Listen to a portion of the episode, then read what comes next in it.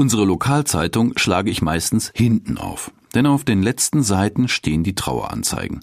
Da ich viele Menschen in unserer Umgebung kenne, nehme ich Anteil, wenn jemand gestorben ist. Eine Traueranzeige ist für mich immer noch die öffentliche Würdigung eines Mitmenschen. Bei Bekannten oder Nachbarn gehe ich selbstverständlich zur Trauerfeier. Es tut den Angehörigen in der Regel gut zu sehen, wie viele Menschen den Verstorbenen gemocht haben. Todesanzeigen sind sehr formal, da hat sich in den letzten Jahrzehnten wenig geändert, bis auf eine Ausnahme. In letzter Zeit lese ich häufiger den Satz Die Trauerfeier findet im engsten Familienkreis statt. Das macht es mir schwierig. Einfach auf die Beerdigung gehen kann ich ja nicht.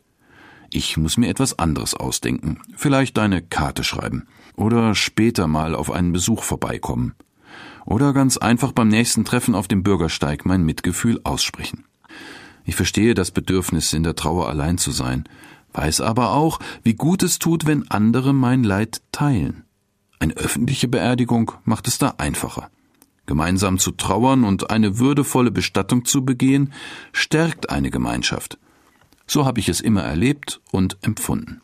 Gut, wenn wir öffentlich gemeinsam trauern, weil wir dann zusammen spüren, wir leben gemeinsam und trauern gemeinsam, wir lachen zusammen und weinen zusammen.